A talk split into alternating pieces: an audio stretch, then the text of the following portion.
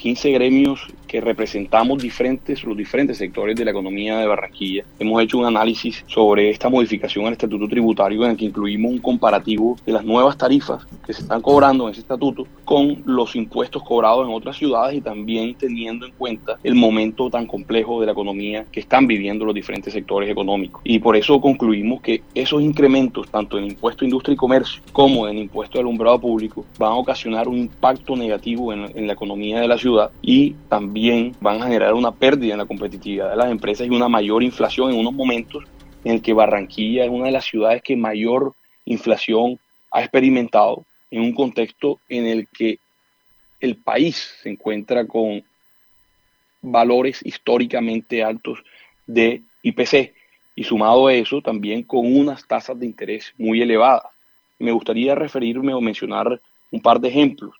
El ICA, por ejemplo, para la generación, transmisión, comercialización y distribución de energía, eh, está incrementándose en un 50%, así como también para otros servicios públicos como es acueducto, aseo, alcantarillado, gas, que también tienen ese incremento del 50% y eso necesariamente se va a traducir en unas mayores tarifas para los usuarios y que va a afectar también a, otros sectores, a todos los sectores de la economía en las diferentes empresas. Eh, y sobre todo en estos momentos que venimos eh, pidiendo al gobierno nacional unas soluciones para el tema de eh, las tarifas de energía que están muy elevadas y eh, se requiere un alivio. Esto va en contra de, ese alivio que hemos estado solicitando y eh, comparando, haciendo el comparativo con otras ciudades, con este incremento del 50% en el ICA para servicios públicos, Barranquilla queda entre un 50 y un 55% por encima de ciudades como Bogotá y Cali. Eso eh, nos da un punto de comparación que estamos muy por encima de, de, otras ciudades también importantes del país. Eh, otro de, los, de, los, de los ejemplos que me gustaría referirme es eh, con respecto al ICA de la fabricación de productos farmacéuticos y químicos que está aumentando un 37%, cuando el sector de químicos y farma decreció en el segundo trimestre de 2023 un 1.6% y adicionalmente eh, tuvo una caída en la producción del 10% en el tercer trimestre. Eso, eso muestra cómo viene golpeado ese sector y encima de eso tiene una, una carga adicional de un 37% que, que, lo golpea fuertemente. Eh, otras actividades industriales se van a incrementar en un 57%. Eh, la ciudad viene haciendo un gran esfuerzo para atraer inversión extranjera e inversión también nacional. Eh, también esa inversión o tratar de relocalizar a esas empresas que están que, que tienen sus fábricas de producción en China, poder traerlas a nuestra ciudad y de aquí poder exportar eh, los productos hacia el mercado de Estados Unidos, eh, eh, nos hace cada vez con estos impuestos más difícil esa labor de poder traer más inversión porque comparativamente con otras ciudades estamos por encima.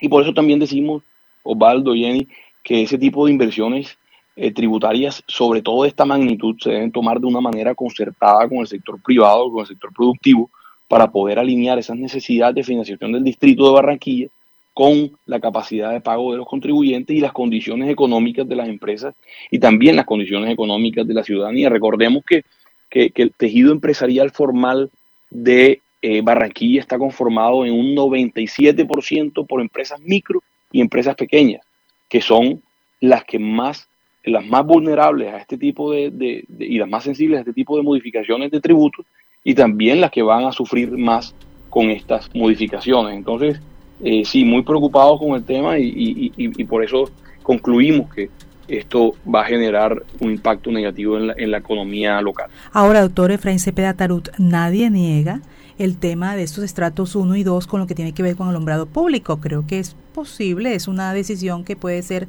para poder eh, aliviarlos, aliviarlos. Pero el tema es cargar esto a otros sectores eh, y además de eso, ¿ustedes han hecho ese análisis de cuál va a ser el impacto, el incremento de contribución por alumbrado público? Sí, vemos, vemos en ese sentido en tema de alumbrado público. Ahorita hablábamos de, industria y comercio, ahora pasando a, la, página y, yéndonos al, impuesto de industria de, alumbrado público, vemos que hay unos incrementos para el sector comercial, industrial y residencial entre el 25 y el 42% si incluimos en ese cálculo el VT, porque es que en términos de VT se está incrementando alrededor de un 13%, si comparamos VT con VT, pero si en ese cálculo incluimos cuánto se incrementa el VT para el próximo año, eso nos da eh, que, el incremento va a ser entre un 25 y un, y un 42%. Por supuesto que, que, es otro golpe también a la tarifa, perdón, a, a, la, a la factura de, energía, que como les mencioné ahorita, se va a ver incrementada la tarifa con el 50% eh, de, de, incremento en el, en el ICA y por otro lado un componente de la factura que no va directamente relacionado con la tarifa, pero sí es un componente aparte en la tarifa, en la factura que todos pagamos, es el impuesto al, alumbrado público. Y ese impuesto al alumbrado público se está incrementando también, es decir, la factura también se va, se va a ver incrementada. Y por eso hacemos ese llamado al alcalde Jaime Pumarejo de, de revisar esta, esta decisión y buscar la forma de, de que de manera concertada con, con, la comunidad, con los sectores, el sector productivo, busquemos un, punto intermedio en el que se beneficien las finanzas del distrito, pero que también se tenga en cuenta la capacidad de pago de, de, las empresas y la capacidad también económica que tienen los usuarios para poder pagar este tipo de tributos. Pero el alcalde ayer decía que... Que muy por debajo. Que era, por debajo, que, prácticamente justificaba. ¿Ya, ¿Ya, el alcalde sancionó este proyecto de acuerdo? ¿Ustedes han hablado con el alcalde? ya, ya, bueno, ya pedimos el espacio, por supuesto, una mesa técnica, una mesa de trabajo para poder eh, revisar este tema con, con, detalle. Y precisamente, sí, no, a nosotros nos parece muy importante que estratos 1 y 2 eh, se les reduzca, se les reduzca este impuesto, pero eh, no podemos seguir cargándole la tarifa de energía más y más cobros. sabemos muy bien la, la, la, los incrementos que hemos vivido en el último año en, cuanto a las tarifas de energía y, y a esa factura no aguanta un, cobro más, ni un incremento más. Entonces, si nos parece contraproducente y, y, en ese sentido sí esperamos que, esta decisión se pueda revisar. Y, bueno, la pregunta que me haces fue sancionada, fue aprobada el 30 de noviembre por el Consejo y sancionada la semana pasada por el alcalde. y entonces ya es irreversible. No, pero yo pregunto, precisamente como esa prácticamente uno no supo cuándo fue la discusión. ¿Hay alguna forma de decir, no, es que no, no, sé, o es solamente como es administrador el consejo, ya no hay nada que hacer, no hay nada que discutir, está aprobado o uno puede demandar. Y el, alcalde fue también con una celeridad impresionante, ¿no? Bueno, la, forma de, de, reversar esto es precisamente otra vez pasando por el consejo y modificando nuevamente el, el, estatuto tributario. Es la, es la única salida porque ya este esta modificación ya quedó en firme con, con esa aprobación del Consejo. Ah, ¿Desde cuándo comenzaría entonces? El primero de enero, entendemos. Ah.